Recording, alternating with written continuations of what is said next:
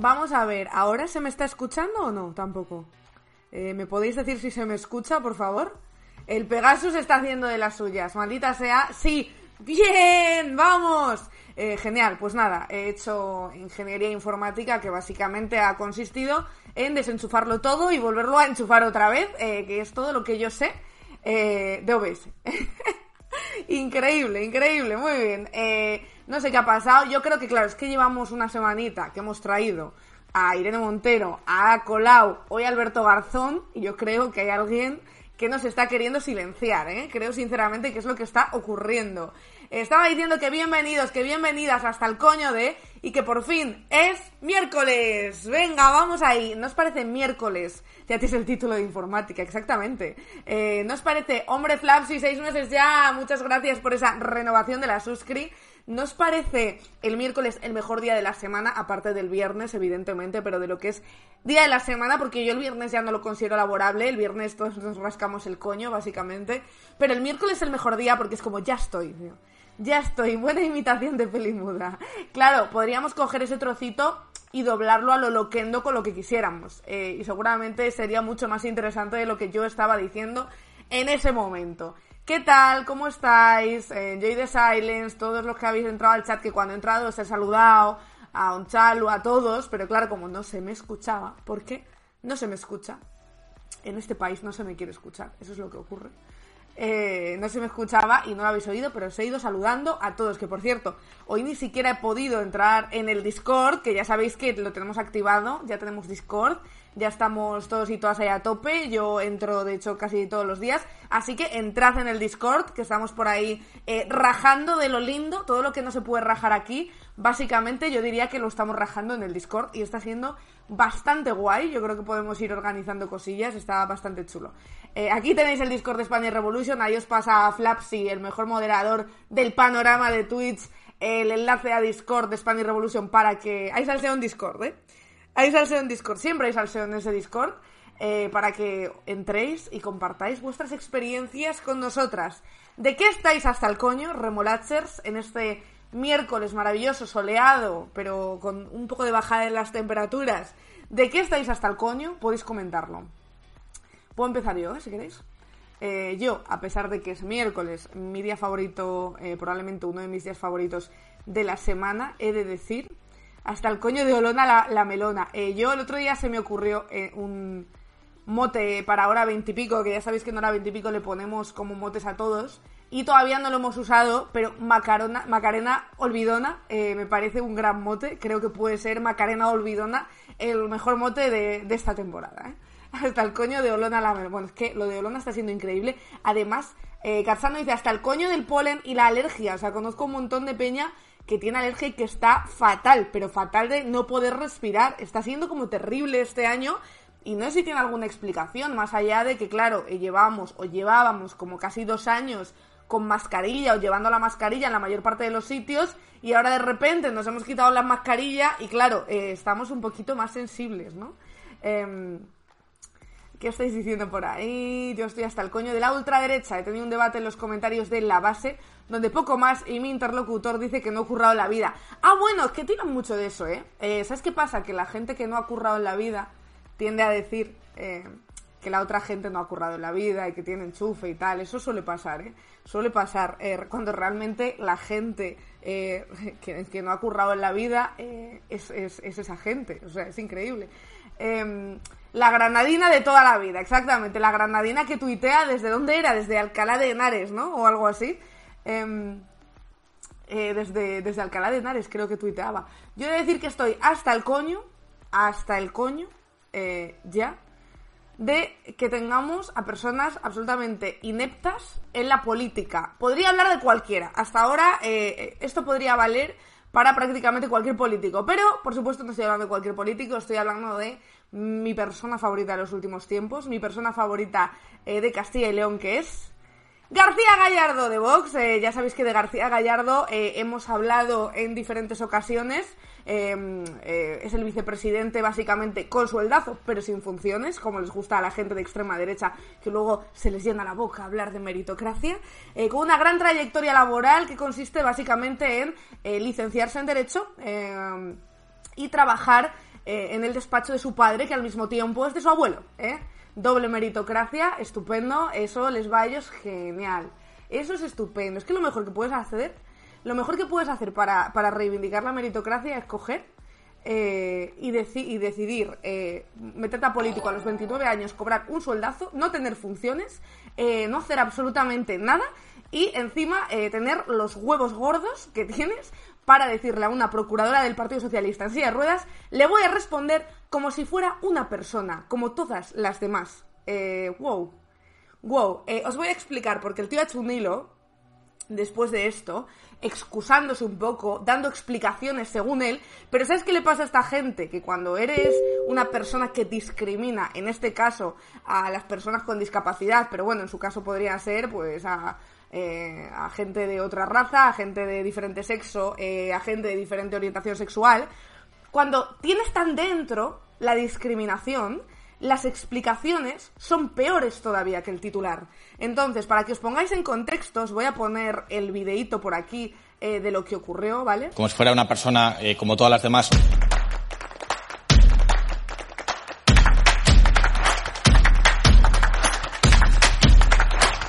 Mire, señora Frutos, yo no le voy a tratar con ninguna condescendencia y le voy a responder a sus faltas de respeto como si fuera una persona eh, como todas las demás, no como hace su grupo parlamentario, como diré a continuación. Muchas gracias. Como si fuera una persona como todas las demás. Vale. Eh, él ha hecho un hilo explicándolo y ha dicho eh, literalmente que, bueno, esto era una respuesta porque ella le había dicho que no le tratara con condescendencia. Una cosa no quita la otra, porque tú dices en el, en el vídeo que acabamos de ver, yo no le voy a tratar con paternalismo y con condescendencia, y sin embargo luego dices, la voy a tratar como si fuera una persona como todas las demás. Eso, querido amigo, no es condescendencia, pero es discriminación. Es discriminación. Eh, discriminación pura y dura. Y claro, y luego además da más explicaciones, ¿no? Bueno, aparte de que le ha faltado decir como si fuera una persona normal, ¿no? Pero ha dado más explicaciones. Eh, sigue el hilo y dice, me van a dar lecciones a mí, que llevo años colaborando con organizaciones eh, y cosas benéficas por las personas discapacitadas. Eh, es que esta gente le gusta mucho utilizar el altruismo para tapar sus vergüenzas y no se da cuenta eh, de que em, colaborar con una ONG o con una organización que defienda un determinado colectivo no te excluye de estar discriminando a ese colectivo. Eh, igual que, pues es, como, eh, me recuerda mucho a esta gente que dice, no, yo no soy racista porque hice un, voluntariado en África y tiene un montón de fotos con niños negros, ¿sabéis? Esta gente, huid de esa gente porque suele ser la peor, no quita una cosa para, para la otra, deja de dar excusas, eh, tío, la has cagado, el comentario que has hecho es terrorífico y entonces lo que tienes que hacer es pedir disculpas porque te estás excusando diciendo, no, es que ella me había dicho que no le hablara con paternalismo y con, no, con condescendencia, creo que es. Sí, sí, sí, eso lo dices yo no le voy a tratar con condescendencia. Es que no te estamos juzgando por eso. Te estamos juzgando porque has dicho como si fuera una persona como todas las demás. Al decir como si fuera una persona como todas las demás, estás dando a entender que no es una persona como todas las demás. Es que es increíble, de verdad. O sea, es una cosa eh, muy fuerte, tío. Que no, o sea, que no lo vea. Evidentemente esta persona lo ve. Además lo hace eh, justo en un marco en el que Vox está diciendo, básicamente, que lo que queremos las feministas eh, ¿no? es que aborte la gente que tiene niños o, que va a tener niños o niñas discapacitados. Eh, y que lo, que lo que queremos las feministas es matar a niños discapacitados, que es una absoluta barbaridad. Porque en el derecho de las mujeres a decidir está el decidir no tenerlo o tenerlo como hacen muchas mujeres. Pero te digo, te digo de hecho eh, más cosas. Realmente, em, eh, lo que, eh, digamos, por así decirlo, lo que.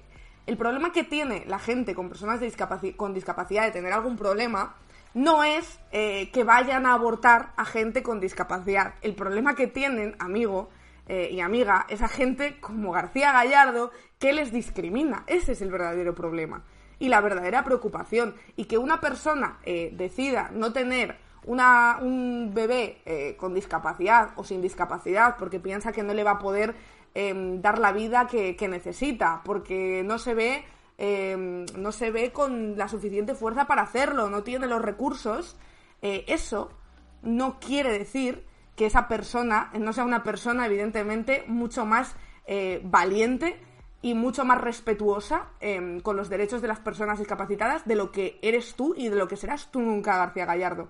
O sea, es que es terrorífico. De verdad, lo de esta gente eh, diciendo, eh, discriminando abiertamente a personas con discapacidad para luego decir que ellos son los que defienden a las personas con discapacidad, hostia, es que esto no se lo cree nadie ya. O sea, es que ya llega a un nivel que es hasta eh, insultante, ¿no? Que parece que, que nos, se están riendo en nuestra cara.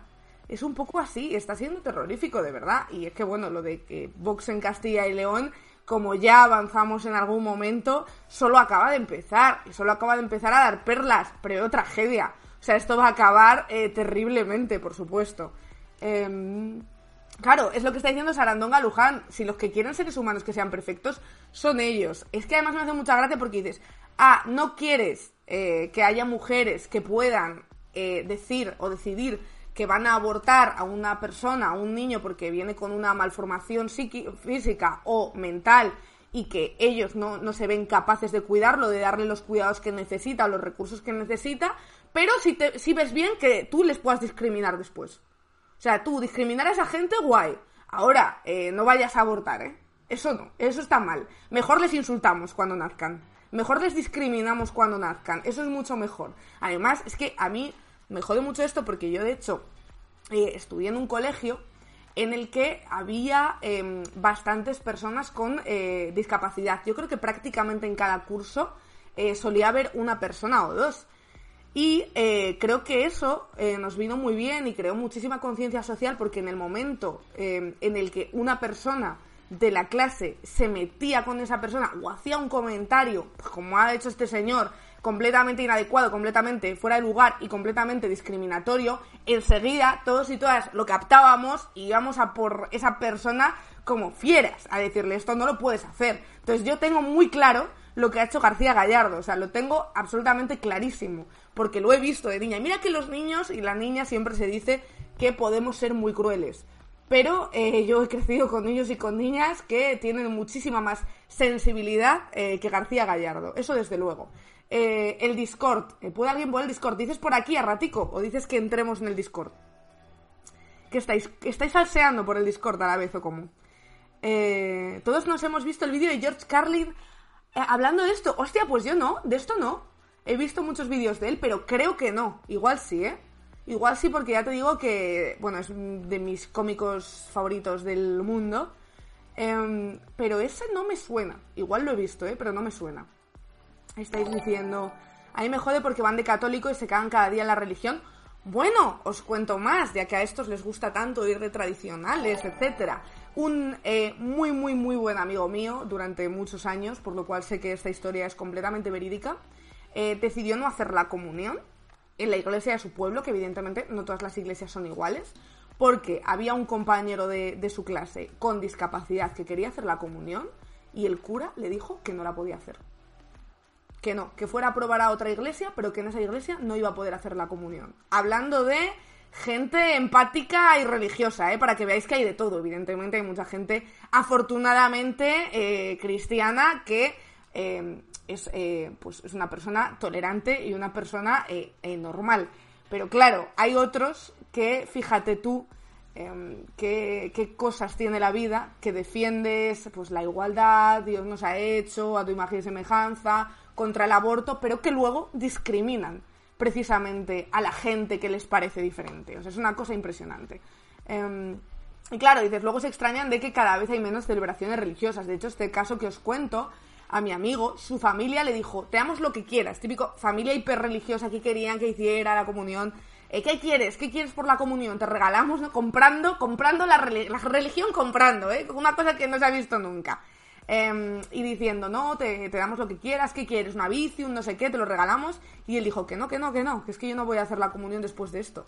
Y no la hizo, nunca la hizo, em, para disgusto de, su familia.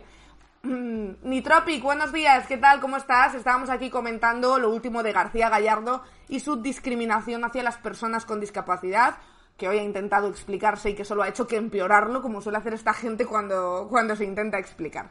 Em, tan pequeño y con esos principios, ya a mí me sorprendió, porque eh, yo realmente, joder, yo, los niños al final, con ocho años, eh, eh, a mí para empezar me sorprende que ya tengas unos principios tan arraigados con ocho años, porque yo me gustaría decir lo contrario y ojalá fuera así, pero yo creo que no tuve, o sea, sí, conciencia social podía tener, pero como una conciencia tan fuerte hasta a partir de los 18, o sea, evidentemente hay cosas que sí que sabes antes y que te planteas antes, pero como fuerte, fuerte a partir de las 18, a los, los 18, ¿no? Como una convicción así como tal, pero que a los 8 años de repente digas, no, no, es que no voy a hacer la comunión y no la voy a hacer por esto. Por mucho que me digáis, joder, eh, realmente es increíble. Eh, Daniel dice, los niños se les compra con regalitos para hacer la comunión. Si no, ¿de qué iban a hacer la comunión? Exactamente. ¿Quién quiere estar eh, dos años o tres, o no me acuerdo cuántos son, en catequesis? Si es que eso es una tortura. Es una tortura, es terrorífico. Yo todavía me acuerdo, eso, eso es soporífero. Es soporífero eso. Yo tengo ahora, eh, dentro de muy poquito, la comunión de mi sobrina. Que claro, empezó con ganas. Además, esto es un factor muy importante en hacer la comunión, ¿no? Empezó con ganas porque todas sus amigas iban a hacerla. Y al final también hay un poco efecto de grupo, ¿no? En estas cosas. Entonces, empezó con muchas ganas. Eh, de hacer la comunión y tal, y ahora evidentemente no la quiere hacer, pero ahora mi hermana, eh, que mi hermana siempre ha sido de si la quieren hacer que la hagan y si no la quieren hacer que no la hagan, ¿no? Y ahora no la quiere hacer, lleva unos meses que no la quiere hacer y mi hermana ha dicho, no, no, ahora después de tres años llevarte llevándote a catequesis, ya te digo yo que haces la comunión. O sea, es que claro, eh, pero sí, tiene un componente mucho de los regalos eh, hay mucha gente que dice, no, que te regalan un montón de cosas, como si fuera el motivo principal de hacer la comunión. Y dos, de los amigos y amigas que también hacen la comunión y que quieres estar con ellos y que al final estás en una edad en la que son súper importantes las amistades que haces, los vínculos son muy fuertes y muy dependientes, etc. Sarandonga Luján dice, a mí un cura me dijo eh, que tener anorexia o comer mucho y morir por desorden de alimentación era pecado y que ibas al infierno.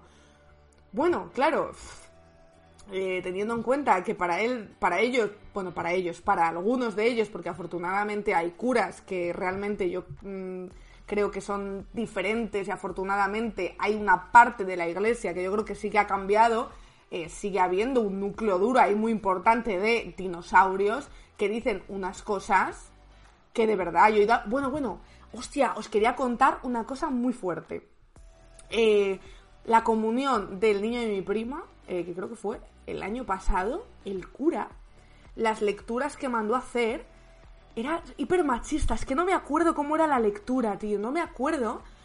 Pero hasta la persona que la tenía que leer, que era un hombre, dijo, ¿pero esto qué es? O sea, era una cosa terrorífica. No me acuerdo qué lectura que dices. Había tres lecturas la comunión. ¿Por qué propones que sean esas, tío? Pero, pero hipermachista a un nivel que yo no sabía eh, o sea, evidentemente sabes que hay un discurso muy machista en muchos pasajes de la Biblia, pero yo en ese no, había caído nunca y fue terrorífico, te lo juro. Nos quedamos todas planchadas, fue increíble. Eh, a ver qué más estáis diciendo por aquí. Yo hice la comunión porque le hacía ilusión a mi abuela, claro, está esa parte de agradar también a abuelos, padres, etcétera, y de no decepcionarles. Víctor dice, yo la hice, pero mis hijos que ahora les tocaría hacerla no la hacen. Se le explicó los motivos de la comunión y decidieron no hacerla, bien por ellos. Claro, eh, es eso, yo eh, creo que tienen que ser también ellos los que decían hacerla o no hacerla. Desde luego no hay que presionar eh, a los niños para que la hagan, ni mucho menos chantajearles. O sea, si algo no tienes que hacer a la hora de, la, de, la, comunión, que al final es recibir un, sacramento, es utilizar el chantaje, digo yo, ¿no? Juan Carlos Becky dice, el hijo de una pareja amiga se vino el primer día cuando le dijeron que debía querer a Dios más que a su padre, no fue más, hostia, es que es terrible. De hecho, tengo una anécdota en la que avergüenzo a mi abuela por décadas. Wow, por favor, cuéntanosla, cuéntanosla, por favor. Y muchos tenemos trauma a la muerte por cómo la plantean en la religión y te la sueltan desde tan pequeños, eso también es cierto. Em, eh, estáis hablando también del problema de falta de camareros. Bueno, eh, claro, este año con el problema de falta de camareros va a haber quebradero de cabeza para celebrarla, es lo que tiene, ¿no? No pagar a los camareros. Es que nos adoctrinan desde pequeños, las clases de religión, el colegio, las familias también. Eh, sí, realmente, o sea, yo es verdad que creo que os lo he contado aquí, que fui mm, a un colegio de monjas y que fíjate, creo que la mejor profesora y la profesora más tolerante de todas las que tenía era la de religión que era una tía muy guay, porque ella estudió teología durante un montón de años en Roma, ella quería ser cura y no le dejaron ser cura. Y ella como que siempre daba mucha guerra con, ¿por qué yo no quiero, no puedo ser cura? Si sé más de teología que todos los curas que he conocido en mi vida.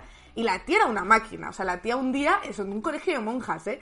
Nos llegó a decir, eh, bueno, nos estaba contando lo mítico, ¿no? Lo de que la Virgen María, la paloma, y se quedó embarazada, y nos dijo, bueno, lo de la paloma no se lo cree nadie. Claro, o sea, quiero decir que era, de verdad, la profesora de religión era increíble. Y luego era la típica que había sido misionera durante un montón de años. Luego me la encontré en un autobús cuando ella estudiaba en Madrid, me la encontré en Madrid-León, que se había metido eh, como de, no sé si de monja de clausura, cuando ya se había jubilado, se había metido en...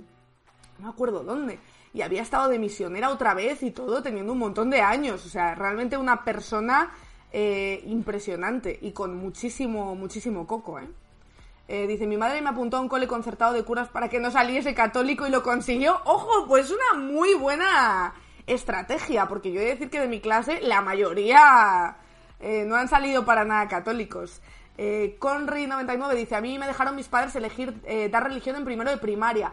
Eh, y nunca he dado religión, aunque sé más que algunos de los compañeros que han dado siempre religión. Claro, es que no tiene que ver una cosa para la otra. Ahora, a ver, claro, yo es que al final fui a un colegio monjas en León y en esos momentos yo no sé si había tanta optativa.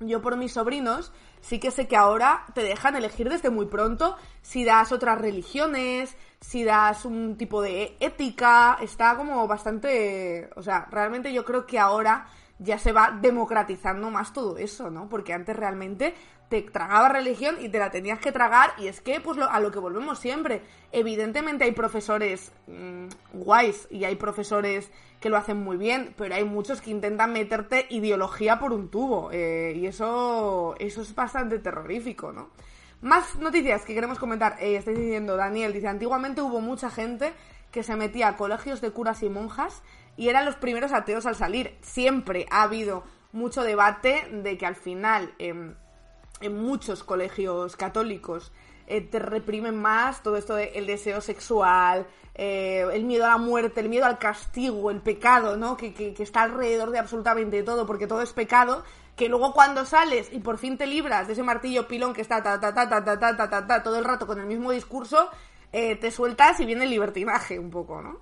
Eh, yo cuando pasé al instituto, cuenta Javier, eh, podías elegir entre religión o ética. Obviamente tiré por ética y las clases eran geniales porque veías cosas que realmente importaban, pero nunca hubo clases de religión porque no se apuntaba a nadie. Mira, una realidad muy diferente a la que yo he vivido.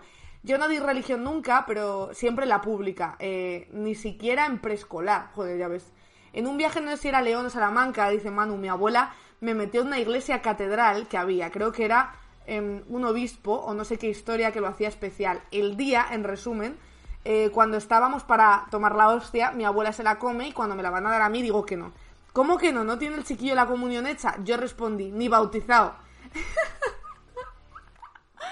Eh, no creo que cuente. El cura se quedó sin palabras y mi abuela se quedó blanca. Hombre, es que tu abuela también llevarte a comer la hostia sin estar bautizado.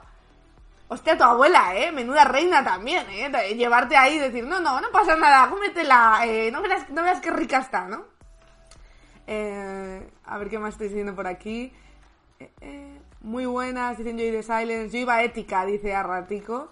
Eh, Onchalu dice, aunque será pisarla Néstor Prieto, una noticia a comentar es la del tribunal polaco que ha prorrogado tres meses la prisión provisional de Pablo González. Os he leído antes en el chat, ahora lo comentamos, sí. Eh, no lo tenía preparado porque no lo había visto, pero ahora mismo lo, preparamos. Y Néstor a ver si llega porque ha habido una pequeña confusión. Ah, mira, sí, me están diciendo que Néstor está esperando. Así que si queréis, luego comentamos la noticia. Eh, ahora me voy leyendo vuestras anécdotas. Os voy a poner un vídeo rapidísimo para dar paso a Néstor que nos va a comentar toda la actualidad internacional dentro vídeo y ya mismo, ya mismo, ya mismo estamos con Néstor. Macarena Olona es como la reina malvada de Blancanieves. Adopta distintas formas y tiene una manzana envenenada para la clase obrera.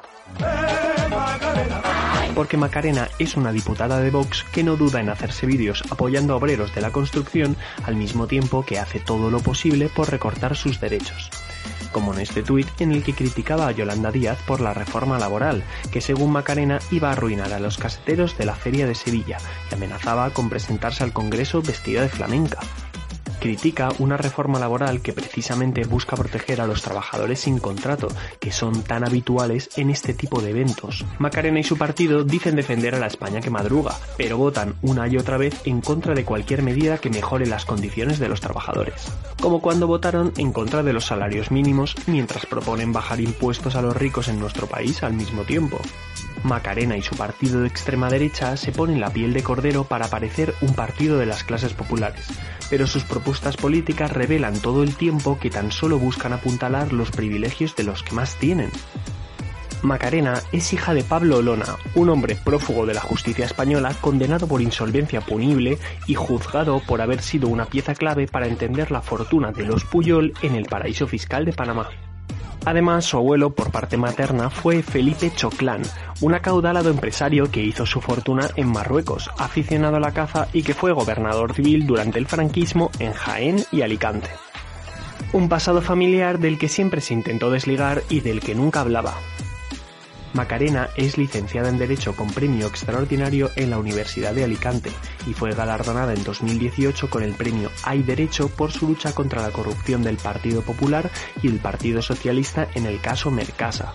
Sin embargo, Macarena ahora pertenece a un partido que apuntala a los gobiernos del Partido Popular en Castilla y León, en Madrid o en Andalucía, al mismo Partido Popular condenado ya tres veces por haberse lucrado en la trama Gürtel, el mismo Partido Popular al que apoya para que no se investiguen las muertes en las residencias de ancianos en la Comunidad de Madrid.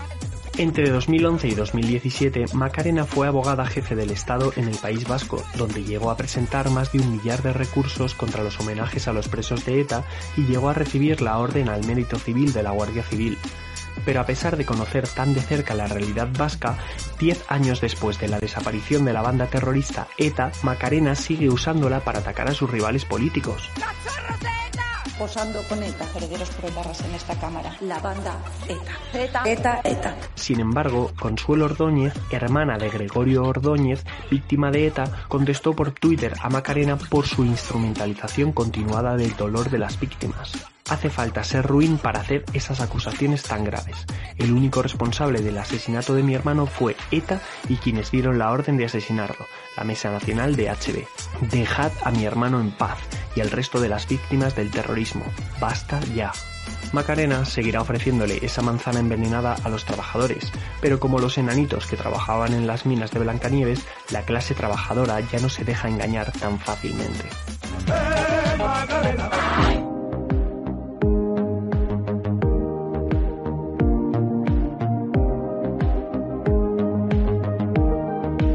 Si reconoce que el cambio climático es verdad, su proyecto político se derrumba.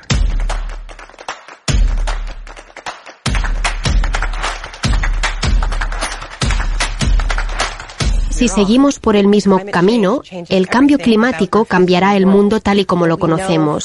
Lo sabemos por instituciones tan conservadoras como el eh, ya está con nosotras Néstor Prieto de Descifrando la Guerra. ¿Qué tal? ¿Cómo estás, Néstor? ¿Cuánto tiempo?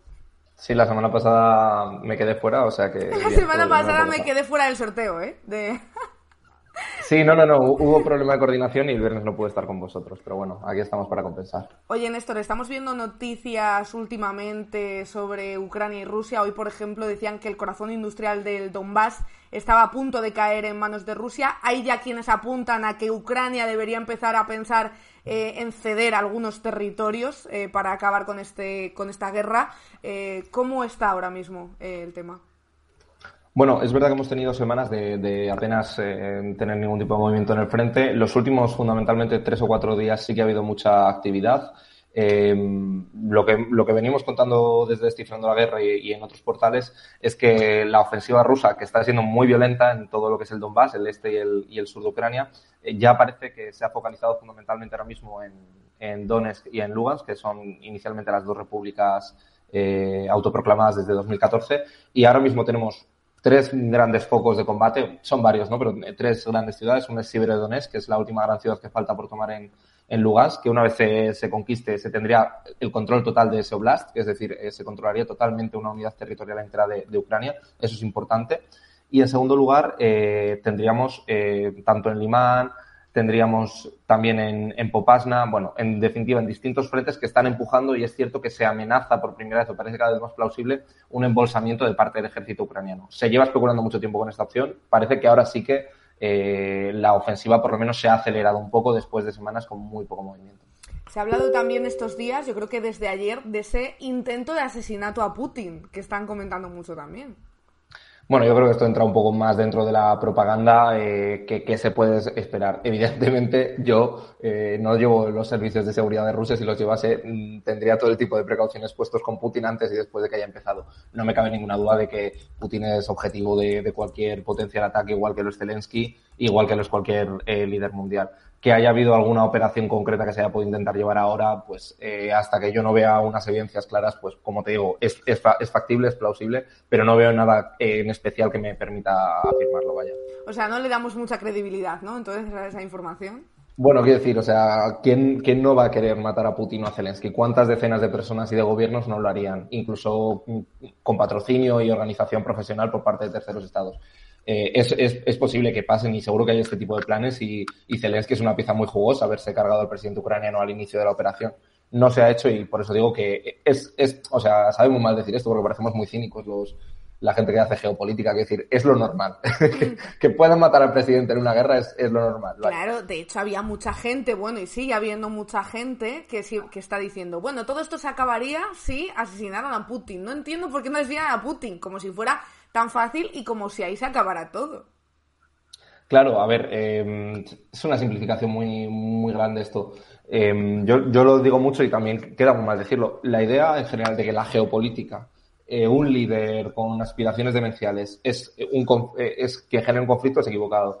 Eh, la geopolítica y la política internacional en general y en el, en el momento actual en el que vivimos, en el que los conflictos armados existen, pero ni siquiera con la misma intensidad que podríamos ver en otros momentos, se da básicamente cuando hay un choque de intereses. Y ese choque de intereses se puede entender desde distintas legitimidades y puntos de vista. Y es lo que ha ocurrido en Ucrania. Entonces, es cierto que la, el eslabón que yo creo que hace más débil, desde un punto de vista de comparación, a Rusia con otros grandes actores como Estados Unidos o como con China es que tiene una dependencia ciertamente muy significativa hacia, hacia, hacia Putin. Todos los liderazgos de todas las grandes potencias son históricamente muy fuertes. La ventaja que tiene Estados Unidos comparativamente, y que le hace también un gran actor geopolítico, es que tiene un sistema político consolidado que hace que sea más o menos permeable a los cambios políticos. Es decir, tienes un cuerpo diplomático muy firme, tienes un ejército muy estable, tienes unas unas instituciones que son sólidas. En Rusia no existe tanto. En China el Partido Comunista tiene una estructura muy sólida que le permite aguantar. Entonces, bueno, Rusia tiene una dependencia muy importante de Putin, pero que nadie piense que, si desaparece Putin desaparecería eh, el putinismo, como lo quieras llamar. Putin bebe y lleva alimentando mucho tiempo una ideología social en Rusia que tiene mucha aceptación, que se apoya en la idea del nacionalismo, que se apoya en la religión, que se apoya en esa noción de gran potencia que se quiere recuperar. Y todo eso existe y la población rusa mayoritariamente lo acepta no es cierto que Putin eh, gobierne en contra de una inmensa mayoría que está en contra. Es, así. Em, claro, me da la sensación, revisando lo que había pasado últimamente, que hemos pasado de Rusia va a arrasar y esto va a ser una guerra relámpago a ojo, Ucrania resiste, eh, todos los países mandan armas y dan apoyo económico eh, a Ucrania y sobre todo contra Rusia. Rusia está contra las cuerdas, Putin está enfermo, no tienen ya dinero, se están quedando sin eh, soldados, están teniendo más bajas de las que pensaban. Y ahora estamos otra vez en ese punto de eh, Ucrania lo tiene muy complicado y ahora mismo es muy difícil pensar que vaya a salir ileso de esto y que Rusia se pueda retirar de repente. Bueno, yo creo que es que es, lo que digo, también lo inmediato ¿no? de las noticias hace que, se lleve ese discurso siempre ha sido muy complicado analizar y poder hacer con, claridad lo que está ocurriendo. Rusia, yo lo, lo, hemos dicho desde el principio, es cierto que se, que se ha sobrevalorado la capacidad militar de Rusia y se ha infravalorado la capacidad de resistencia de Ucrania por varios motivos, porque la estrategia de Rusia no fue bien aplicada, no fue bien ejecutada, porque en efecto el ejército ucraniano y las organizaciones que ha habido han tenido una capacidad de reacción más alta de lo que se esperó. Rusia ha hecho muchas cosas mal en la invasión desde un punto de vista militar, es decir, eh, mucho del, del control no era un control total sobre el territorio, hubo grandes problemas de suministro, no llegaba la gasolina, había kilómetros y kilómetros de convoys eh, parados que eran vulnerables ante el ejército ucraniano. Y bueno, esos problemas pues pueden distorsionar, pero la línea general es que hay un país sustancialmente mayor en capacidad militar eh, en todos los aspectos que ha, que ha, invadido Ucrania y que tiene ahora mismo controlada una porción muy significativa del territorio. Eh, yo diría que estas próximas semanas, luego llevamos diciendo, a corto plazo no se va a solucionar nada, pero a medio plazo es fácil que sigamos viendo pérdidas territoriales por parte de Ucrania. La cuestión es ver si son lo suficientemente fuertes como para que Zelensky tenga que recular o no. Entonces, e, ese es el gran debate de fondo, ¿no? Ver cuándo se cruza la línea roja, cuándo Ucrania entra en inanición o cuándo la economía rusa colapsa. Ninguno de los dos escenarios parece plausible a corto plazo. Eso hace que la guerra no tenga opciones de acabar, por desgracia. Porque ahora mismo sabemos en qué territorios está más fuerte ya prácticamente instalado Rusia y en cuáles le está costando más? Mira, ha habido una noticia. tocado, que también puede ser. Sí. Es cierto que, Rusia ha cambiado completamente eh, la, estrategia. Y había una noticia de ultimísima, ultimísima hora que era, eh, y, nos orienta mucho, está focalizado en el Donbass. Inicialmente se invadió todo el país salvo el oeste, que el oeste ah, era objeto de bombardeos con más intensidad. Ahora está focalizado en, en cinco o seis oblasts, que son lo que es la, lo que se llama Novorosia, que es la zona que tiene más presencia étnica y sobre todo lingüística de población rusófona, ¿no? Em, y esa zona es la que está concentrando ahora. Mira, ya hemos visto que Donetsk y Lugan son dos repúblicas autoproclamadas como independientes mm. que ha reconocido Rusia. Que Crimea está ya anexionada y es parte eh, de Rusia, del territorio ruso, a ojos de la, de la legalidad de, de, Rusia. Y el resto de Oblast están teniendo iniciativas muy interesantes. Kherson, que está casi completamente controlado y que está al sur de Ucrania, desde hace un mes, y fue la primera capital de Oblast que se conquistó por parte de, Rusia, dijo el alcalde y una de las autoridades que estaban sopesando la opción de hacer un referéndum para que ese territorio se anexase a Rusia. Esa yo creo que es una opción muy, muy factible. Y hoy, hace unos minutos, que es lo que te digo que es última hora, ha firmado Putin un decreto que simplifica eh, los requisitos para que todos los ciudadanos de Gerson y de Zaporilla puedan ser ciudadanos rusos. Es decir, que toda esta población que ahora mismo está en Ucrania y que dentro de la retórica de Rusia están siendo discriminados, eh, asaltados, eh, que están siendo eh, hostigados por Ucrania, puedan ser ciudadanos rusos. Eso nos da una pista de cuál es la dirección en la que va Putin o puede llegar a, amenazar con ir, ¿no? Que es el decir, anexionamos esos territorios y los damos por buenos. Y eso lo está aplicando ahora mismo sobre, como digo, todo el este y sur del país, que es lo que históricamente se podría denominar Novorossiya en, en términos de, en los que habla Rusia, vaya.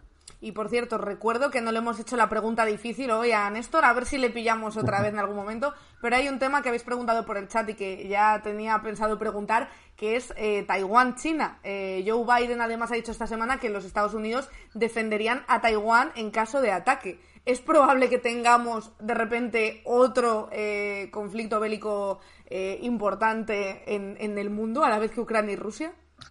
Bueno, yo es lo malo de, trabajar todas las semanas, de salir cuatro o cinco veces en directo, es que tengo mucha hemeroteca y me la pueden sacar. No me la han sacado mucho porque soy bastante cauto. No, yo propaganda se lo dejo al resto de medios de comunicación. Pero yo diría que, evidentemente, las tendencias generales que tenemos es que en Taiwán no va a haber un, choque armado a corto plazo por varias cuestiones fundamentales. Y yo lo veo desde, desde las dos ópticas, eh, pero fundamentalmente desde la óptica de China, que es quien tiene que que hacer la invasión. El conflicto armado vendría unilateralmente por parte de China. Taiwán no tiene capacidad de invadir China, ni, ni quiere hacerlo, ni podría. Eh, China tiene ahora mismo, este conflicto es de larga data, es de hace 80 años, más de 80 años, desde, desde los 40. Eh, China reclama ese territorio eh, porque hubo una guerra civil, los comunistas se quedaron con China continental y el Kuomintang, que eran los conservadores, eh, nacionalistas se fueron a esta isla y dijeron que desde allí resistía la China auténtica. Bueno, desde entonces este conflicto se ha prolongado en el tiempo.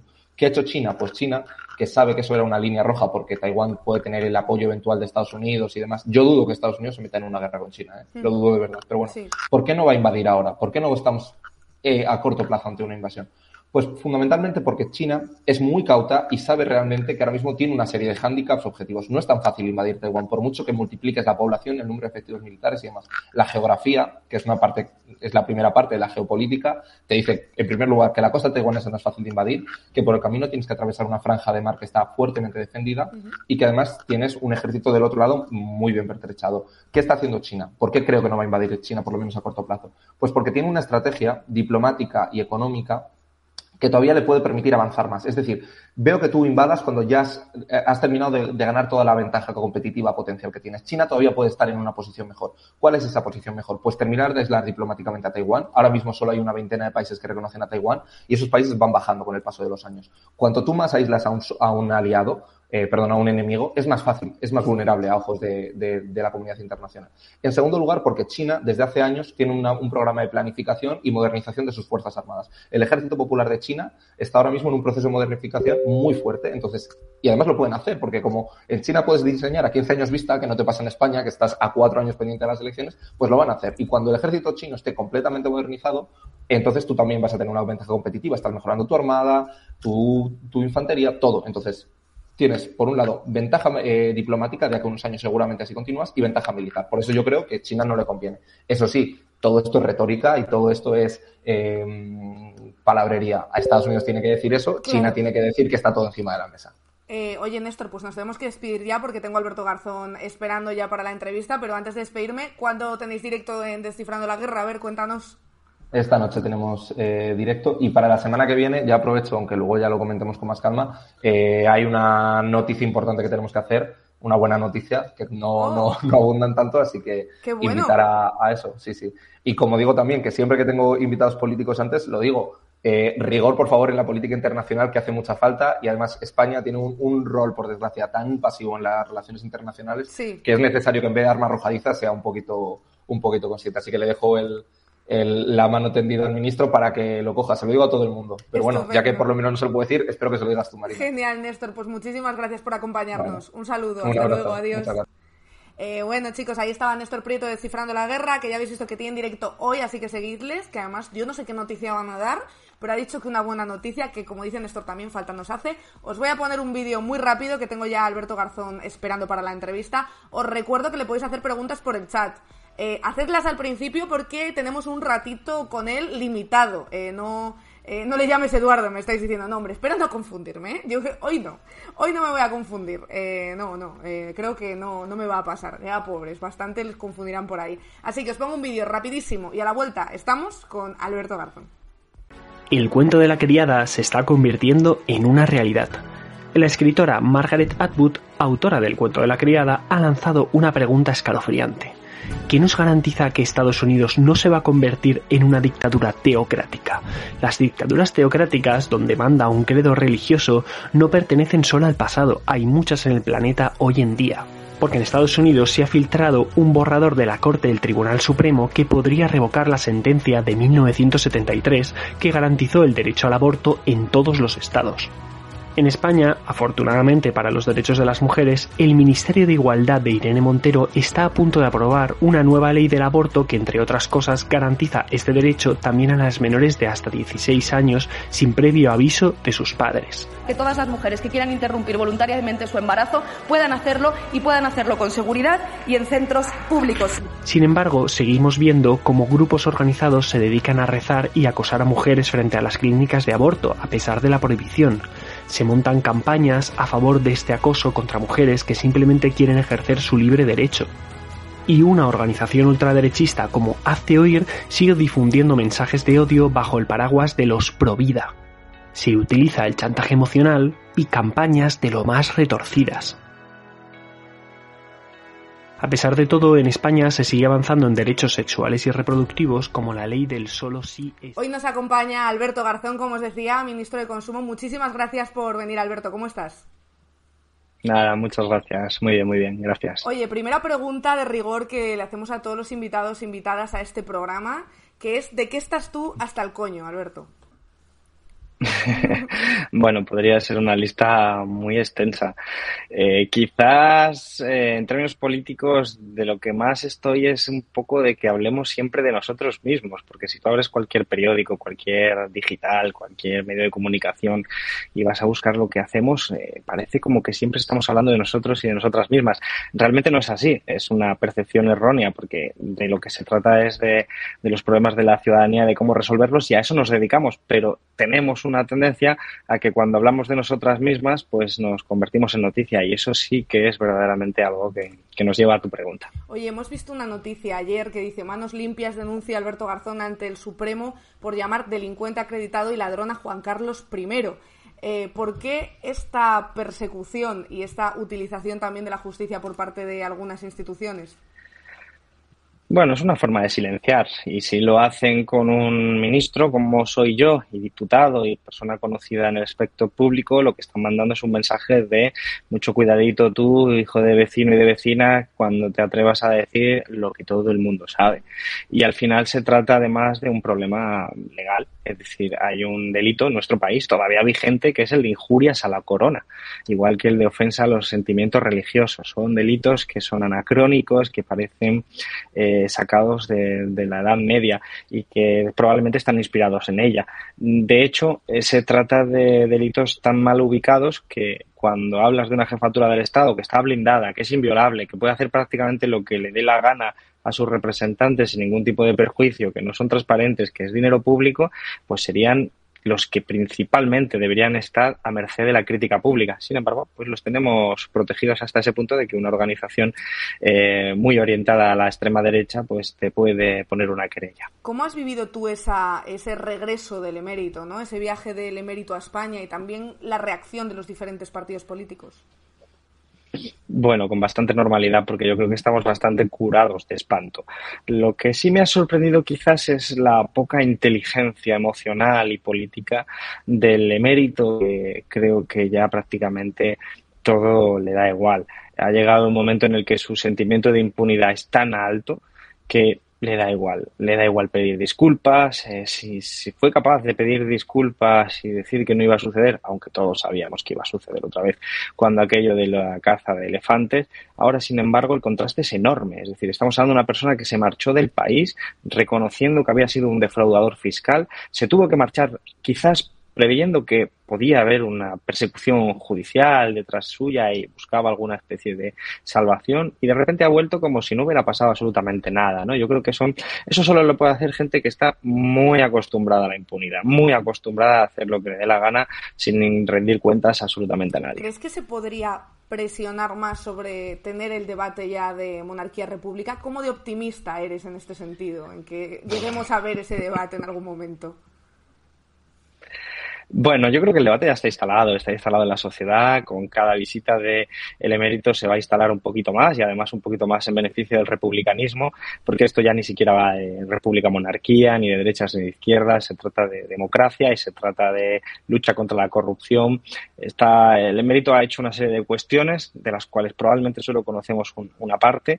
Esa parte que conocemos no ha sido investigada en profundidad porque era inviolable, es decir, porque podía hacerlo legalmente sin ningún tipo de perjuicio. Eh, sin ningún tipo de, peligro judicial, penal, civil, ni siquiera fiscal y otra parte la conocemos eh, pues un poco a medias, ¿no?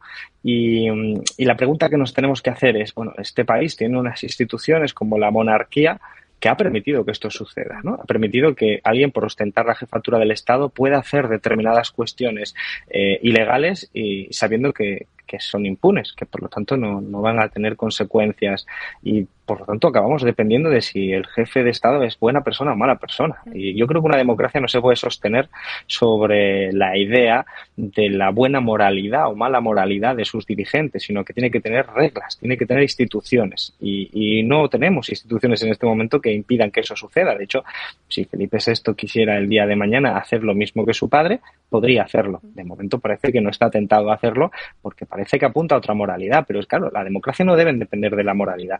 Por eso algunos somos republicanos y por eso creo que cada vez más hay un sentimiento mm, republicano natural, primario, si se me permite, pues que va extendiéndose por la sociedad ahora hace falta que partidos políticos eh, se animen a, poner en marcha esto para democratizar más la sociedad. El fin de semana estuve en la fiesta de la primavera de Podemos, que había de hecho una mesa sobre la República, y muchos decían que, ellos creían y eran fieles defensores eh, de que no veríamos a Leonor eh, siendo reina. ¿Tú crees esto también? ¿Eres así de optimista o no?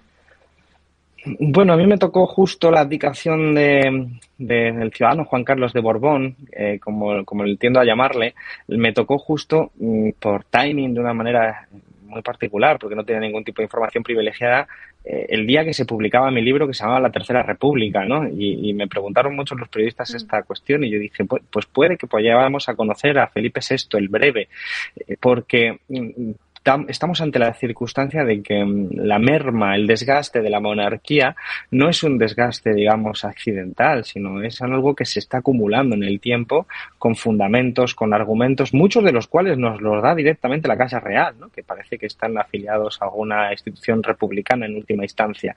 Y esto es lo que hace que, bueno, sobre todo las generaciones más jóvenes, pues eh, no entiendan o no estén dispuestas a pagar tan alto precio por un supuesto relato que puede tener elementos de verdad o elementos mm. eh, de medio verdad sobre lo que hizo el ciudadano Juan Carlos de Borbón durante la transición y que pudiera justificar para determinadas generaciones eh, otra serie de desmanes, que es un poco el discurso que mantiene ahora mismo la derecha, que no se atreve a justificar la corrupción de Juan Carlos de Borbón, pero al final dice, oye, pero si es que este señor hizo muchas cosas buenas.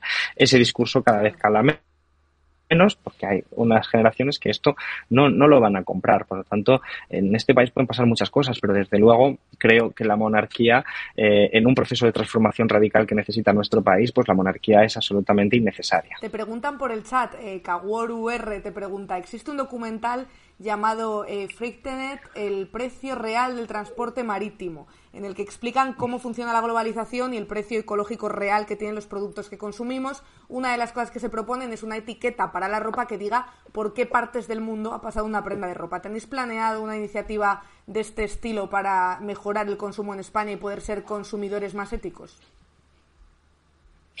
Sí, no he visto el documental, no lo conocía, le echaré un vistazo. Lo que está claro es que los economistas, además, esto lo hemos estudiado mucho, eh, una de las grandes transformaciones de la globalización es el transporte marítimo, sobre todo el transporte marítimo de mercancías. Lo que son los grandes eh, contenedores que van cargados en, estos buques eh, tienen un impacto ecológico espectacular, un impacto ecológico en términos de combustibles fósiles, en términos de gasto energético, en en términos de, sumideros, es decir, de contaminación ambiental en general, eh, que no va en el precio. Es decir, que esto como que los economistas no lo cuentan en el ámbito del precio de estos productos y por lo tanto pues tenemos, gracias a la globalización, una gran cantidad de mecanismos de consumo, de, instrumentos de consumo, de, ropa hasta electrodomésticos, a cualquier cosa, comida, que eh, no incorpora este coste medioambiental y que si lo incorporara serían precios mucho más elevados. Mm. Entonces aquí, esto es básicamente lo que hemos hecho en el informe que hemos publicado hace poco de la informe de, con la Comisión Europea, lo publicamos hace unos días, y que lo que hace es medir eh, el impacto ambiental del consumo, saber qué tipo de consumo, porque bueno, si comes una manzana o cualquier tipo de fruta que viene del huerto de al lado, el impacto ecológico probablemente es muy reducido. Pero hay otra serie de consumos que tienen unos impactos en términos de consumo de recursos, en términos de consumo de energía, de emisiones de gases de efecto invernadero, de contaminación, etcétera, etcétera, que son muy elevados. Hay muchas formas de luchar contra eso, tanto desde la producción como desde el consumo, y hay que entender que eh, la etiquetado, que es lo que nos preguntaba, pues mm. es una herramienta más. Y nosotros estamos trabajando en etiquetados ecológicos con la Comisión Europea, que es la que es competente para poner etiquetados obligatorios, que permitan que el consumidor cuando llegue al supermercado no solo vea el precio, sino que también sea capaz de reconocer el impacto ambiental que tienen diferentes eh, productos. Pero claro, hay unos lobbies enormes que no quieren que esto se sepa, porque al final la ignorancia pues se vive, digamos, con mayor comodidad para determinados sectores. Va a venir ahí la siguiente polémica eh, creada por la extrema derecha. Van a estar subiendo fotos de etiquetas ahora. pues eh, es difícil de predecir, la verdad. No me atrevo a pronosticar absolutamente nada porque es cierto que nosotros, a pesar de tener un ministerio con un presupuesto que es el más bajo de todo el gobierno, cada cosa que hacemos tiene tan incidencia social que se convierte en una gran polémica. Esto de las grandes polémicas son así. Eh, tienes a la derecha y a la extrema derecha criticándote por algo, pero que permite poner encima de la mesa y que la población conozca mucho. ¿no? Es decir, probablemente hace unos cuantos meses nadie, solamente unas poquitas personas muy especializadas sabían lo que era una macro granja. Mm. Creo que hoy en día no queda nadie en España que no sepa exactamente qué es una macro granja, qué efectos ambientales tiene y que además se haya posicionado, ¿no? Y ahí yo creo que, bueno, ese trabajo de divulgación, de pedagogía, un poco indirecto, porque no es conciencia nuestra, sino que es parte de la disputa política, es también necesario. Te preguntan también por el chat, eh, como ministro de Consumo, ¿qué opinas de la regularización de la marihuana? Bueno, nosotros no nos encargamos de esa competencia, ya solo nos faltaría. la verdad que eso son competencia, competencia de otros eh, ministerios. En, realidad es una competencia, creo recordar, pero, pero puede que me equivoque, del Ministerio de Sanidad. Y es un debate que está abierto en el que yo ahora mismo no me quiero meter, que, que ya bastante tengo con lo mío. Vale, y nos eh, preguntan también, dicen Joy de Silence, dice, ¿ves factible la unión de la izquierda bajo la asociación creada por Yolanda Díaz tras tanto tiempo y tantas divisiones que hemos visto? Sí, yo siempre he dicho que en la izquierda tendemos una tendencia bastante errónea a replicar lo que es la parodia de la vida de Brian, ¿no? Y eso es algo que no suma, no, no ayuda. La gente la gente se echa hacia atrás cuando ve que eh, en la izquierda somos tan difíciles de reconciliar a pesar de tener tantas cosas en común. Y una de las cosas que yo creo que me ha caracterizado con, con mejor o mejor o peor fortuna es eh, trabajar por la unidad, por sumar entre diferentes. Hemos conseguido que Izquierda Unida se sumara a Podemos a pesar de tener nuestras mm. diferencias, pero sabiendo lo que nos eh, jugaba, lo que teníamos en común, ¿no? Que, y lo que nos jugábamos. Y ahora estamos ante otra fase en la que yo creo que em, Yolanda Díaz encarna perfectamente, bueno, muchas esperanzas y anhelos de la sociedad española, porque Yolanda ha sido capaz en los últimos años, con su trabajo en el Ministerio de Trabajo, de demostrar cómo protege y cómo se puede proteger a las clases trabajadoras, a las familias más vulnerables y hacerlo de una política amable, de una política contundente, pero una, una política elegante, educada, y yo creo que eso le ha permitido ganar muchos enteros y le ha dado la legitimidad para dirigir un proceso de suma y de reconciliación de todo lo que son fuerzas sociales, políticas, que nos encontramos compartiendo muchas veces el 95%, pero que hay veces que para algunos el 5% es suficiente como para estar continuamente enfrentado y ahí es donde volvemos al principio de la pregunta, decía, ¿qué es lo que más te molesta, no? Más o menos. Bueno, pues yo creo que hay esperanzas, que hay motivos para, para ser optimistas, pero hay que trabajarlo y, en eso estamos, en, en empujar para que podamos tener un proyecto de país que proteja la clase trabajadora y esté articulado en torno al liderazgo como es el de Yolanda, que yo creo que es en este momento inapelable y hay que, hay que protegerlo. Ese y para despedirnos, que me dicen que te tienes que ir ya, que tienes otros compromisos por ahí, eh, quería preguntarte cuál va a ser eh, el siguiente reto del Ministerio de Consumo. Bueno, tenemos muchos. Eh, tenemos próximamente la regulación de la publicidad dirigida al público infantil, que tenemos que mandarlo, aprobarlo ya definitivamente en el Consejo de Ministros, que es sencillamente para proteger a los más vulnerables, a los niños y a las niñas, eh, que a veces que son menores de, de, 11 años, porque tenemos unas tasas, digamos, de, obesidad y de sobrepeso muy por encima de lo que son incluso algunos países eh, del entorno, por hábitos de consumo que al final, bueno, no solo te afectan en el, en el presente a esos niños y niñas y esa salud, sino que le afectan en el futuro, en, el empeoramiento de los pronósticos ante otro tipo de enfermedades cardiovasculares, hipertensión, incluso algunos tipos de cáncer. Entonces, proteger a la salud comienza en proteger, sobre todo en la parte preventiva, en los hábitos de consumo. Y esto, pues, también tiene sus dificultades, porque estamos hablando de grandes empresas, estamos hablando de, sectores de la alimentación, pues, que, bueno, pues hacen negocio, pues, poniéndote, eh, yo qué sé, pues en, en, la, el lineal del supermercado, pues determinados productos que están con exceso de determinados nutrientes que se han demostrado que son malos, como los azúcares, por ejemplo, pues eh, te ponen los dibujitos de Peppa Pig o de la patrulla canina y los que tenemos niñas de tres años, de dos años, como es mi caso, pues eh, quieren esos productos y no es porque sean muy buenos, es sencillamente porque tienen esos dibujitos. Bueno, pues ese tipo de relación eh, afecta muy gravemente a la salud de los niños y de las niñas y eso es lo que queremos, eh, bueno, ser capaces de completar. Pero es solo una línea de trabajo, tenemos eh, muchas más, tenemos muchas, muchas ideas. Mm. Se ve venir, ¿eh? Se ve venir ya eh, la siguiente campaña de Garzón contra el azúcar o Garzón contra Peppa Pig. Eh, puede, ir por ahí la cosa. Pero oye, muchísimas gracias, mucha fuerza para las campañas que seguramente te quedan gracias. por delante. Y a ver si otro día vienes y hablamos con más calma. Muy bien, estupendo, yo encantado, ¿eh? Muchísimas gracias. Hasta luego, Hasta adiós. Luego. Ahí teníais a Alberto Garzón, ministro de Consumo, que nos hubiera gustado tenerlo más tiempecillo, pero tenía muchas cosas que hacer. Eh, ya sabéis que hay agendas muy apretadas. Estabais comentando por ahí que me ha hecho... Ha sido breve, pero creo que hemos tocado bastantes temas. Eh, estabais por ahí comentando, decía Kaworu, tu ministerio ha hecho posiblemente el mejor trabajo del gobierno, eh, y después publicáis imágenes recomendando comer fruta y se genera polémica. Eh, es que realmente es muy jugoso, ¿no? Porque al final eh, lo que te está contando Garzón es eh, hay una tasa muy alta de obesidad infantil, hay muchos productos. Había un libro buenísimo y es que lo estaba pensando mientras lo decía Garzón, pero no me acuerdo que de hecho le dieron un premio, una investigación estadounidense de cómo eh, las marcas estudiaban todo el empaquetado y todo eso para atraer a la gente y para eh, pues darles productos de una nefasta eh, calidad nutricional. A ver si me acuerdo y para mañana os lo os digo el nombre, pero estaba muy bien. Y es que al final es muy fácil tergiversar estas cosas, porque al final dicen, no, es que la obesidad está muy alta, entonces eh, tenemos que intentar eh, que, que, las marcas no puedan atraer a niños, que al final son personas que están en crecimiento y su alimentación es muy importante, evidentemente en todas las etapas de la vida la alimentación es muy importante, pero creo que en la niñez y en la vejez eh, yo creo que más.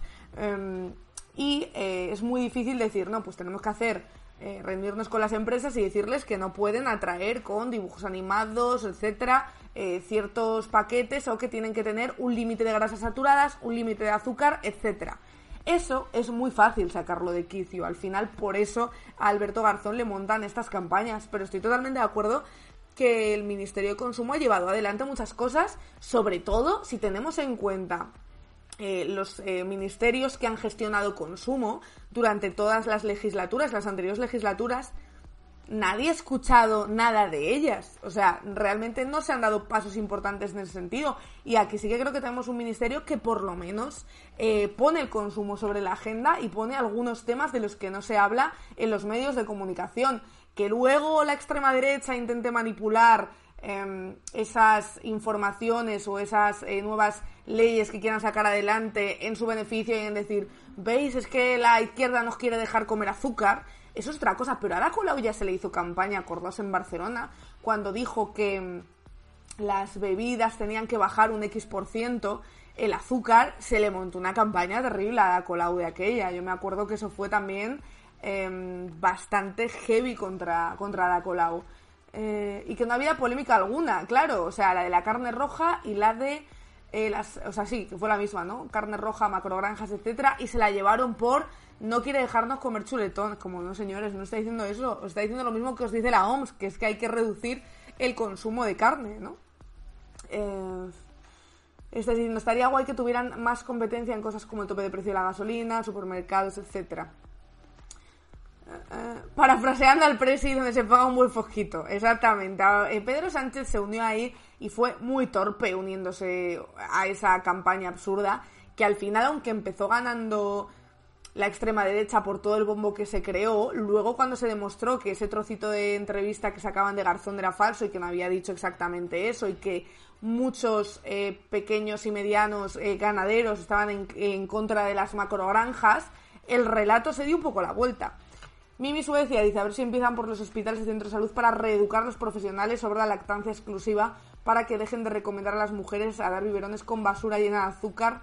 Eh, claro, pero ahí, en esto que comentas, realmente lo que habría que hacer no es hablar con las marcas y decirles, no, tío, no puedes pasar de este límite de azúcar.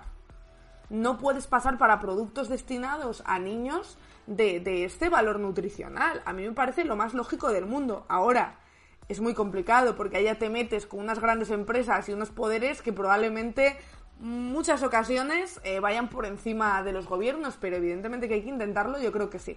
Eh, cosas que quiero comentar, porque hoy, que tenemos un programa de verdad eh, bastante cargado. Se viene Juan Carlos Mor, que es uno de los periodistas investigados por un delito de falso testimonio.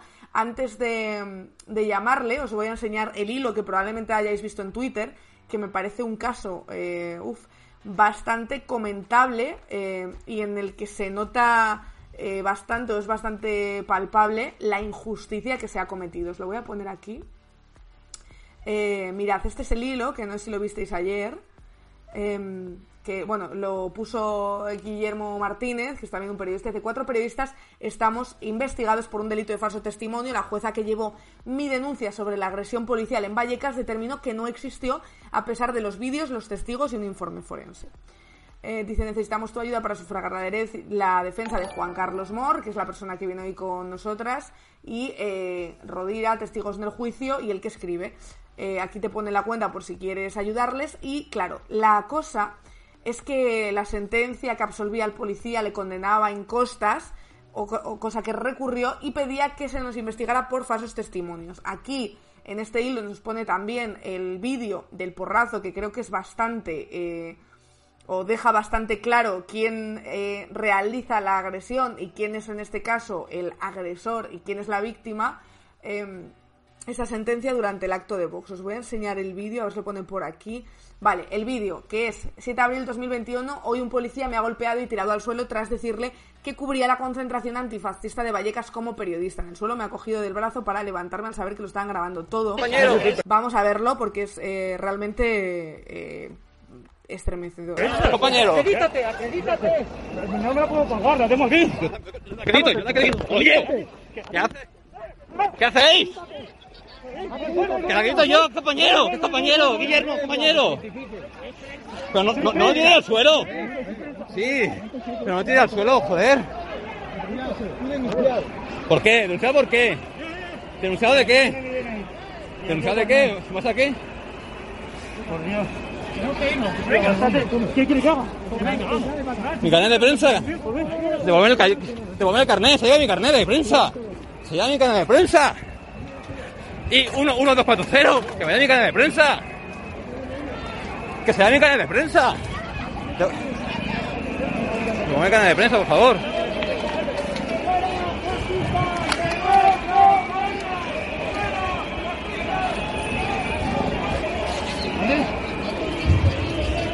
Gracias. Vale, gracias. O sea, el momento además en el que él está diciendo ¿Está bien? que soy periodista, Sí, sí, sí, me han devuelto. que le acredito y luego se lleva el carnet de prensa del periodista, desgraciadamente además es que no es un ejemplo eh, loquísimo que no ocurra nunca, es que a muchos compañeros les ha pasado. O sea, el abuso policial que se produce reiteradamente por parte de muchos policías hacia la prensa, ya no os digo hacia manifestantes, etcétera, ahora que estamos hablando de la prensa, hacia la prensa, con absoluta impunidad, eso es algo que hay que atajar en este país también. O sea, eso es algo que ya roza los límites de lo defendible. Eh, estáis diciendo por aquí el abuso policial es insoportable, leyes malditas que les amparan, la impunidad policial, exactamente. ¿Y cómo puede ser que este señor eh, te pegue?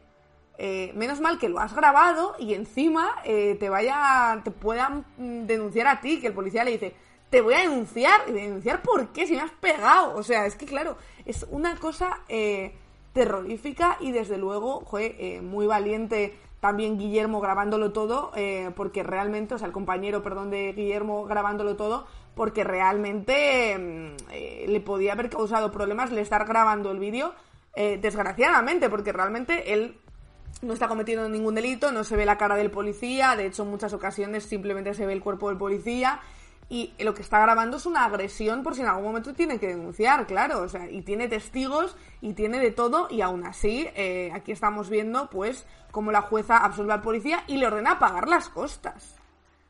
Eh, es increíble, o sea, es impresionante que esto pueda pasar después de haber un vídeo, de haber testigos, de haber absolutamente todo. Eh, ley Mordaza se llama, pero ningún gobierno la quitará porque se benefician de ella como personas que son todos. La ley Mordaza, eh, tanto que prometía Pedro Sánchez que era lo primero que iba a hacer, derogar la ley Mordaza, no sé qué está haciendo. Y además eh, puede derogar en parte la ley Mordaza, como hizo con la reforma laboral, pero creo que el tema de la impunidad policial, que a los policías se le otorgó más impunidad todavía a raíz de la ley Mordaza, es urgente tratarla, porque estamos viendo muchos casos de abusos policiales que además no tienen consecuencias para la policía. Está diciendo Catsano, dice, son el brazo armado del Estado represor, se saben impunes y hacen auténticas barbaridades. Totalmente de acuerdo, esto está siendo... eh, además como que me da la sensación de que cada vez se ven con más... eh, con más fuerza al final, ¿no? Con más fuerza para, para hacer lo que, lo que sea. Eh, me estabais diciendo antes lo de Pablo González, ¿no? Un tribunal polaco accede a la petición del fiscal y prolonga la detención preventiva del periodista español Pablo González otros tres meses. Eh, otra otra cosa que no se entiende, ¿no? Porque lo comentamos aquí con su compañero, que sabéis que al principio hacían un programa aquí que se llamaba Ulises, en el que de hecho antes eh, todavía del conflicto entre Rusia y Ucrania hablaban de ello. La futura channel, eh, 10 personas que han venido por ahí, muchísimas gracias. Estábamos hablando de esta sentencia, bueno, esta sentencia, esta decisión em, de un tribunal polaco a prolongar la detención preventiva del periodista Pablo González, que sabéis que lleva retenido eh, muchísimo tiempo sin además poder tener contacto con sus eh, familiares y sus allegados sin haberle visto, sin haber visto una imagen, sin saber cómo está, eh, sin que a él, vamos, básicamente le han quitado absolutamente todos los derechos y estaba contando que aquí tuvimos a su compañero, creo que lo hemos tenido un par de veces a su compañero de Eulise y una vez a su abogado y nos estuvo contando que, claro, más allá de que mm, pudiera ser eh, inocente o culpable, que su compañero nos dice que él está plenamente seguro de su inocencia, pero más allá de eso, tiene que tener unos derechos básicos, de hablar con su familia, de que su familia pueda saber cómo está, más cuando está en otro país, un país que ahora mismo no está dentro del conflicto de Ucrania y Rusia, pero sí muy cercano. Eh, todo lo que se está haciendo con Pablo González es a todas luces eh, ilegal, es a todas luces, yo creo que, em, de hecho esto nos lo explicó su abogado Gonzalo Boye cuando estuvo aquí, eh, traspasa muchos límites. A ratico dice, estáis hablando de los policías, la impunidad policial que estábamos hablando antes, porque chicos, chicas de la futura que habéis llegado ahora, eh, les comentaba a ellos que ahora viene, viene para aquí un compañero periodista que es una de las personas, uno de los periodistas de, esta sentencia, que contaba ayer Guillermo Martínez en Twitter de la sentencia sobre agresión eh, durante un acto de Vox. Eh, un compañero grabó cómo la policía agredía a Guillermo Martínez en este caso, lo grabó absolutamente todo, como podéis ver aquí. Eh, grabó toda la agresión, grabó también cómo el periodista, aunque él dice soy periodista, soy periodista, y le enseña la acreditación, que cuélgatela y le pega, y entonces ya cuando ve que le están grabando es como que frena y le pide la acreditación eh, de prensa. Él se la da y el policía le dice, te voy a denunciar y se va con la acreditación de prensa. Al final se la devuelve porque Guillermo, entre otras cosas, empieza a gritar, número tal, tal, tal, devuélveme la acreditación, que no he hecho nada y le está grabando. Y el policía, al darse cuenta de que le están grabando, eh, pues ya se la devuelve. Vamos a hablar con él de qué ha ocurrido, de en qué punto están, de qué esperanzas tienen, eh, qué va a pasar con esa decisión judicial y cómo es posible que la policía goce de semejante eh, impunidad, que habiendo un vídeo, habiendo dos testigos, no se pueda realmente tomar medidas contra este policía. De todo eso vamos a hablar ahora. Eh, para ello vamos a tener como invitado con nosotras a Juan Carlos Mor, que es uno de los periodistas investigados. Así que os voy a poner un vídeo rapidísimo y a la vuelta ya estamos con Juan Carlos, que por supuesto, como siempre, le podéis preguntar eh, lo que queráis. No os vayáis, no os vayáis, que ahora mismo volvemos. Si reconoce que el cambio climático es verdad, su proyecto político se derrumba.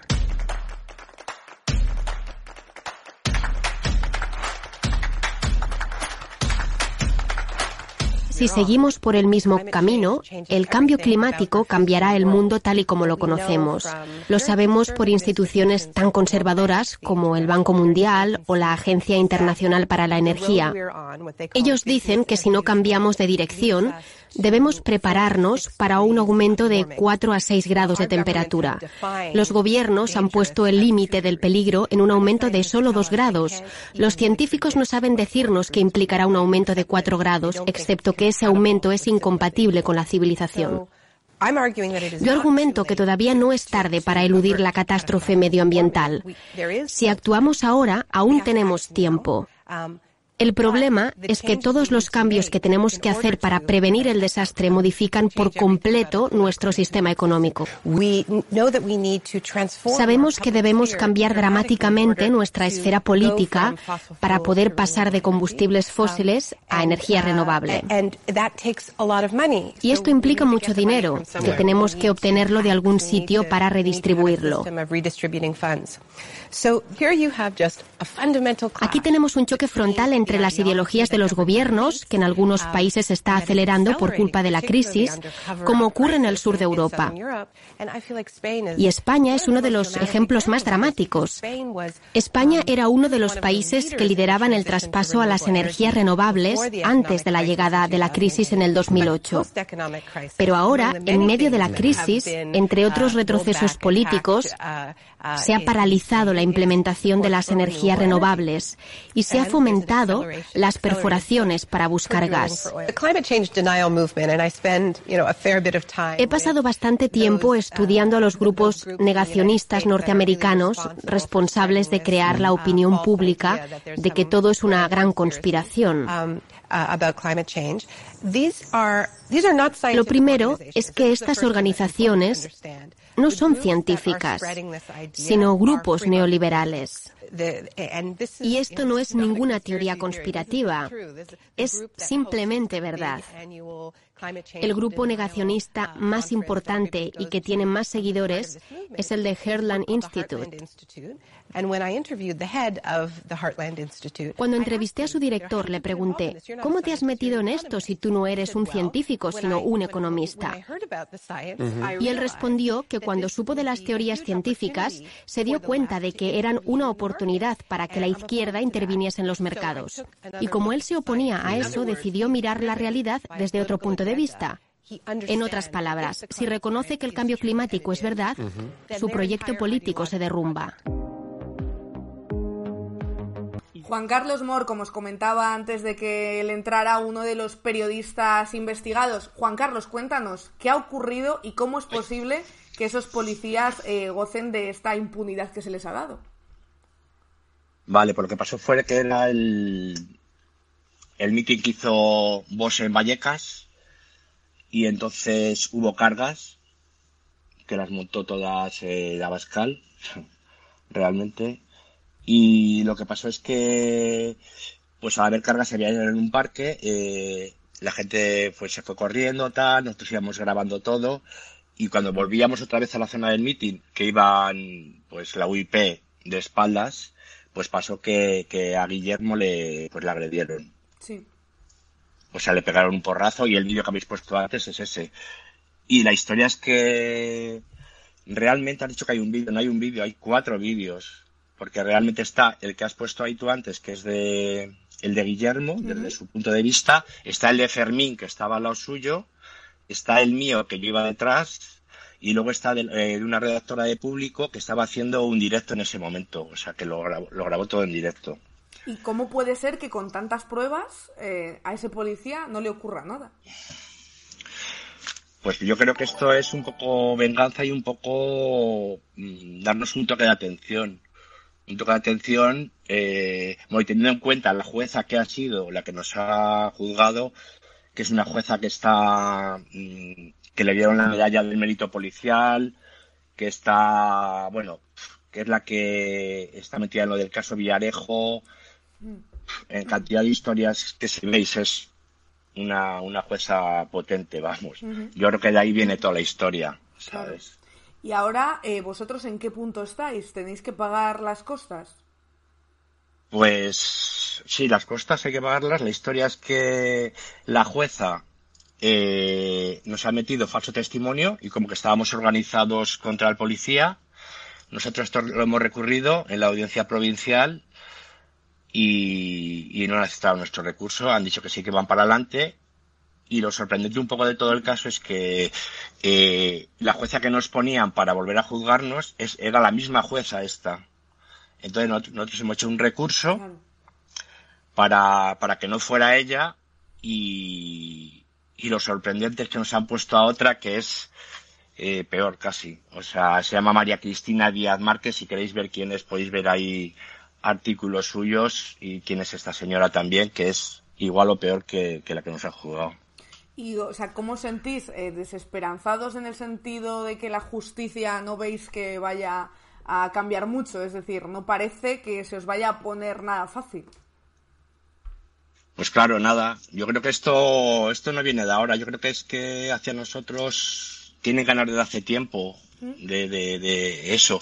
Yo particularmente ya he sido denunciado mm, dos veces por la UIP y con la ley Mordaza he pagado unos 5.000 euros todo por grabar y con cosas de vídeos, lo he cubierto de desahucios mm. y mis vídeos han ido a muchos juicios donde han sido pruebas. Entonces, es algo de que yo creo que nos tienen ganas. Claro. Pero, ¿por qué los periodistas no estamos protegidos en ese sentido? Ellos están protegidísimos, la policía está protegidísima, pero a los periodistas no nos protege nadie, y más si eres freelance, por ejemplo.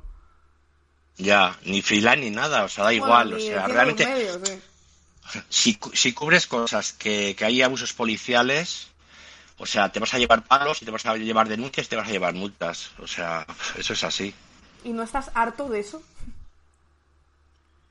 Pues la verdad que la palabra harto sí, sí que estoy harto, pero eso no me quita para seguir haciéndolo, porque yo creo que una de las cosas de lo que quieren ellos es que nos entre el miedo y que no hagamos esto. Por eso ha habido el acoso todo este tiempo hacia nosotros, con sus denuncias, sus multas y todo.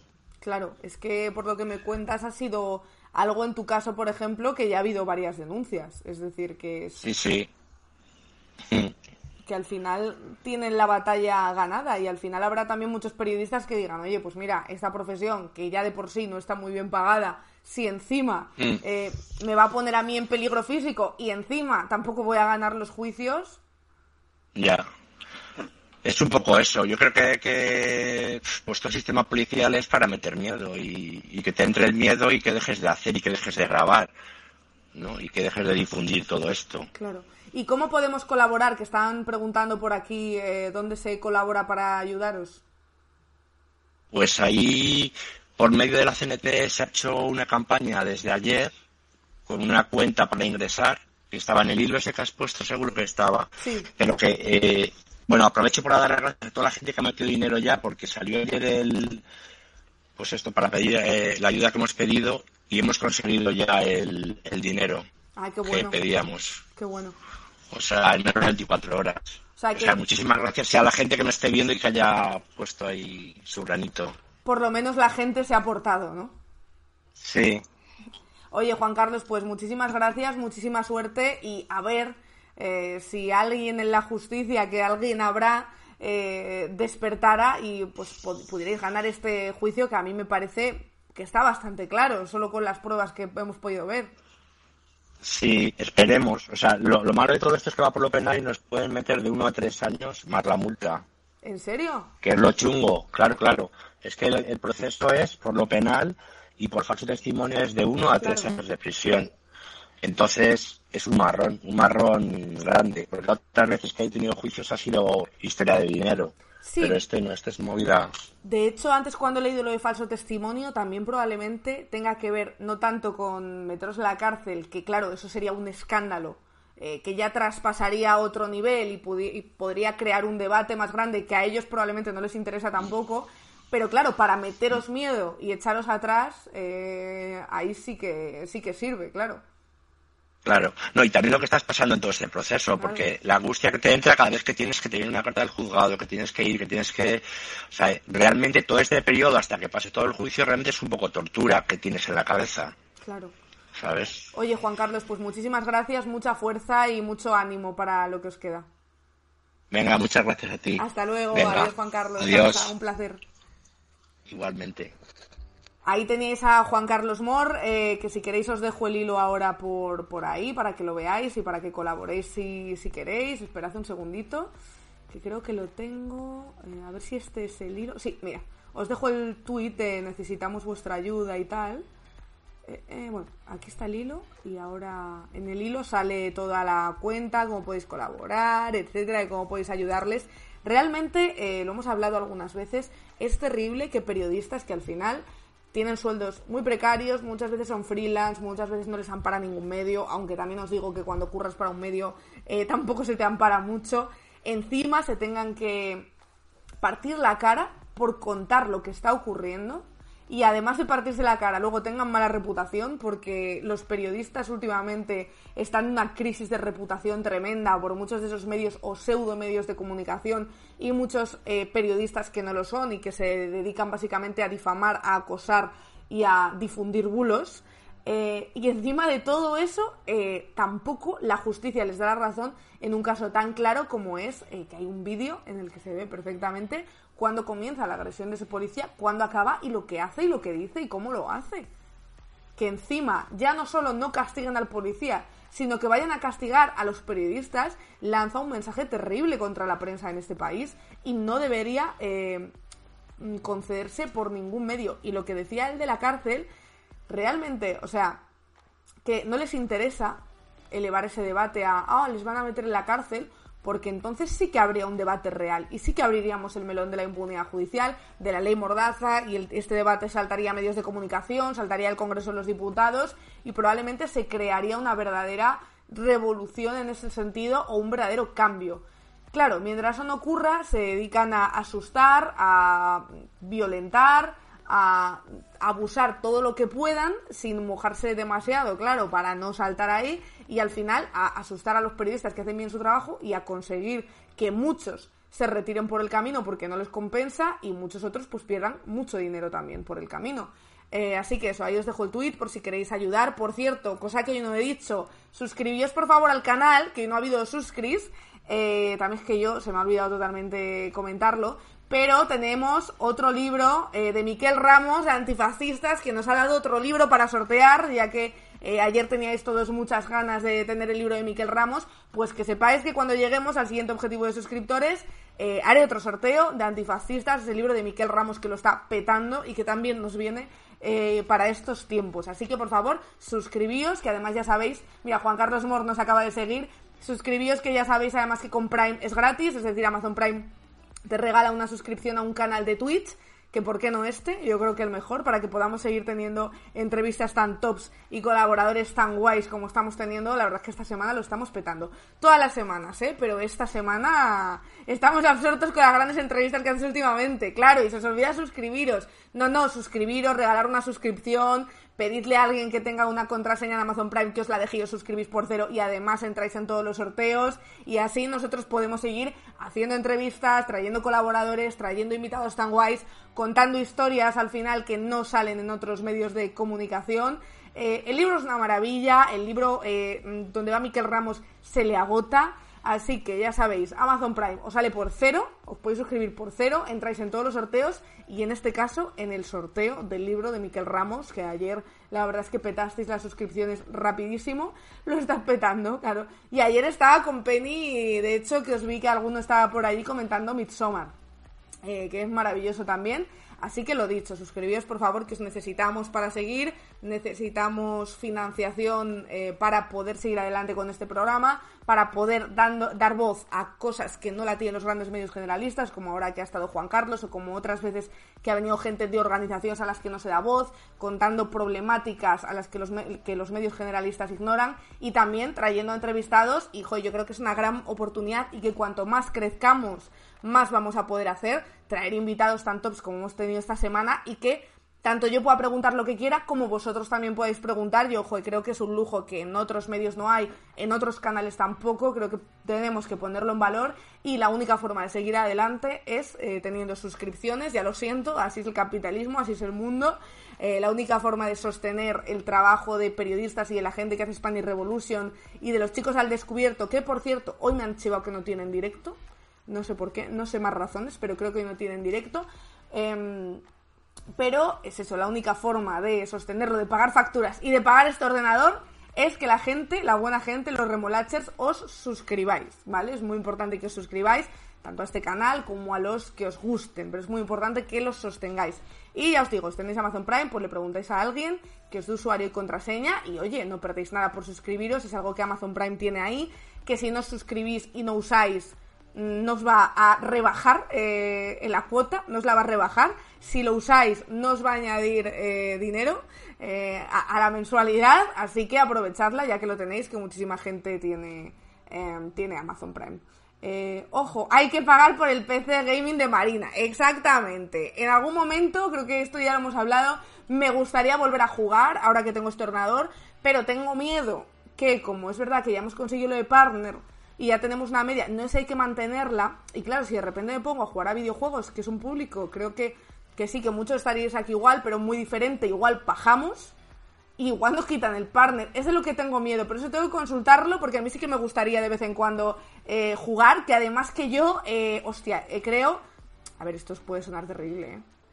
Pero creo que es bastante divertido por lo que me dicen verme jugar porque me enfado muchísimo. O sea, yo eh, entro en cólera, eh, Marina, la que es todo paz y amor, se transforma y se vuelve absolutamente una persona desquiciada y como le salga mal algo en el juego, eh, yo, yo me enfado, me enfado muchísimo, me enfado muchísimo. Así que puede ser que lo haga, puede ser que lo haga, quién sabe. Con los Sims. Por eso juego a los Sims. Juego a los Sims porque no me enfada. Y si un personaje me enfada, le encierro en una habitación y lo mato. Eh, y, o le meto en la piscina y le quito las escaleras. ¿Sabes? Como que eso... Eh, no te creas. Y demás que views es horas en directo. Ah, sí. Ah, vale, vale. Pues sí, consultadlo, consultadlo por favor y me lo contáis, que me interesa saberlo. Y nada más, me voy a despedir ya. Eh, os voy a dejar con Cristóbal Gázquez, si os parece, que no os he dejado esta, esta, semana con, esta semana con él. Os dejo con Cristóbal Gázquez. Eh, suscribíos, por favor, al canal, muy importante. Seguidnos si no os podéis suscribir o no sabéis cómo, o todavía os estáis haciendo con la contraseña del Amazon Prime. Seguidnos para enteraros también de todas las entrevistas que vamos haciendo. Mañana tenemos una muy buena entrevista también para terminar la semana.